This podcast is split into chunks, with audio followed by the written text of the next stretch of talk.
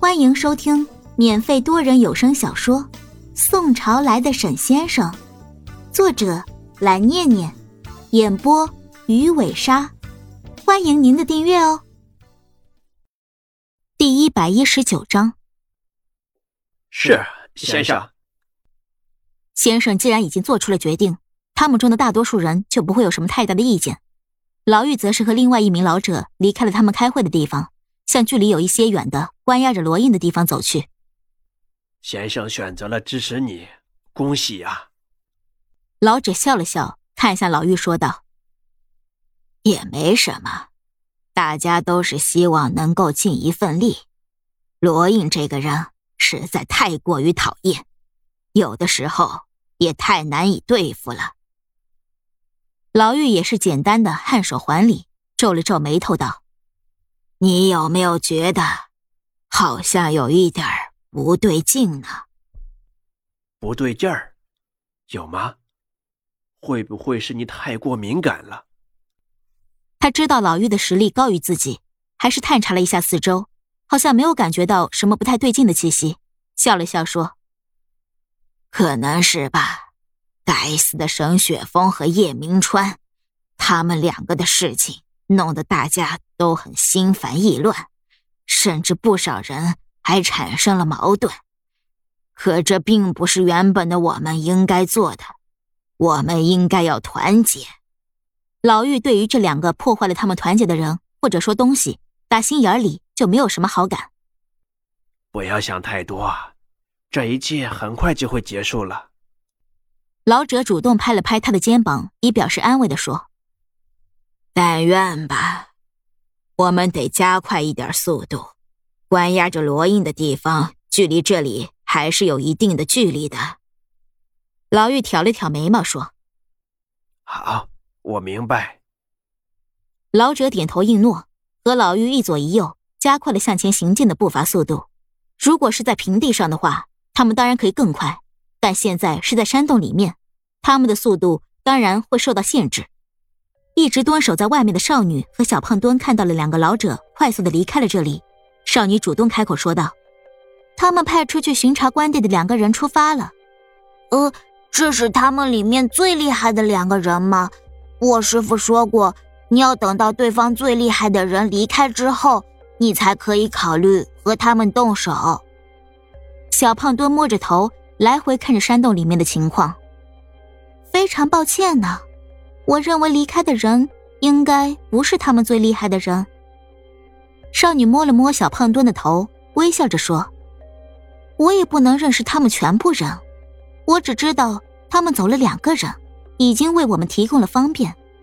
小胖墩，我们现在要做的是把你师傅救出来，你记得要听我的，明白了吗？”“嗯，明白，明白。”小胖墩似懂非懂的点了点头。那我们之后应该要怎么做呢？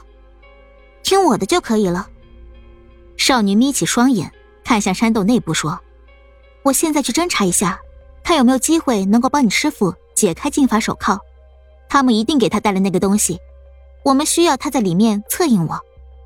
尽管我不太想这么说，可是我觉得我师傅不太能够指望。”小胖墩吐槽了一句。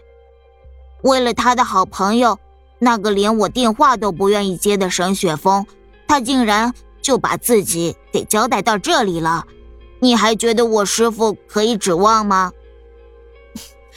当然可以，小胖墩，你不知道你的师傅曾经有多强，只是因为他曾经遇到过的那件事儿，才慢慢的变了没了心气儿的。你可要努力啊！你有一个很优秀的师傅，在这里等我。不要离开，应该不会有人出来找你的。少女拍了拍他的头，向左边一个翻滚，灵活的摸了过去。好吧。小胖墩无奈的挠了挠头，看向在一边的少女，表示同意，就乖乖的坐在土地上，完全没有打算离开的意思。他本来就是一个很听话的人。好像有一点无聊呢。小胖墩摸了摸头，看了一下四周空荡荡的环境，说。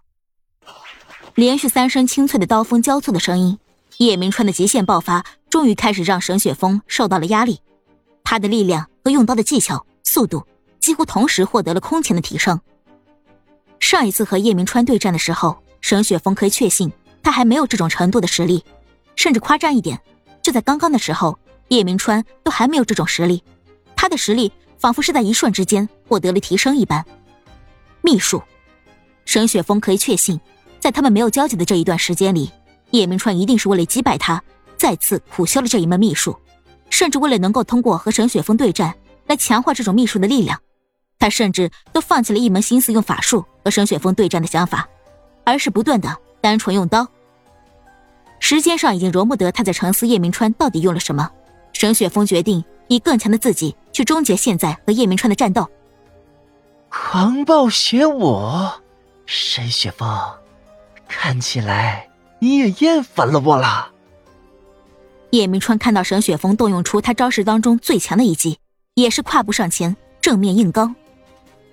嗯，两者之间再一次的交锋，卷起了能够完全遮挡住周围视线的烟尘。沈雪峰皱着眉头看向烟尘之后，那道让他想要将其碎尸万段的身影已经消失不见，再也没有剩下什么，甚至好像他刚刚没有出现过在这里一样。跑得倒挺快啊！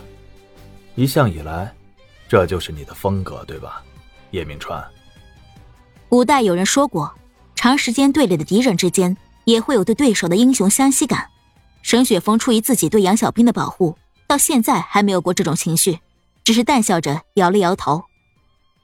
叶明川特别能跑，这也是为什么自己到现在还杀不死他。车子并没有太大的损伤，要是说有，大概也只有车顶的那几道划痕。沈雪峰拉开了主驾驶的车门。雪峰啊，没事了吧？杨小兵和沈妈妈同时看向沈雪峰说。没事了，啊，妈，你没有打给爸爸。沈雪峰不太想这件事情会被沈长坑知道，可以说是出自私心，也可以说是现在还有很多不方便的因素。刚那个人已经跑了，没有必要多说什么了。他和杨小兵眼神会意，以沈妈妈的神经大条，大概是不会想到能够直接落在车顶的叶明川是不是有什么特殊之处，和常人不太一样的地方。本集播讲完毕，点个订阅不迷路哦。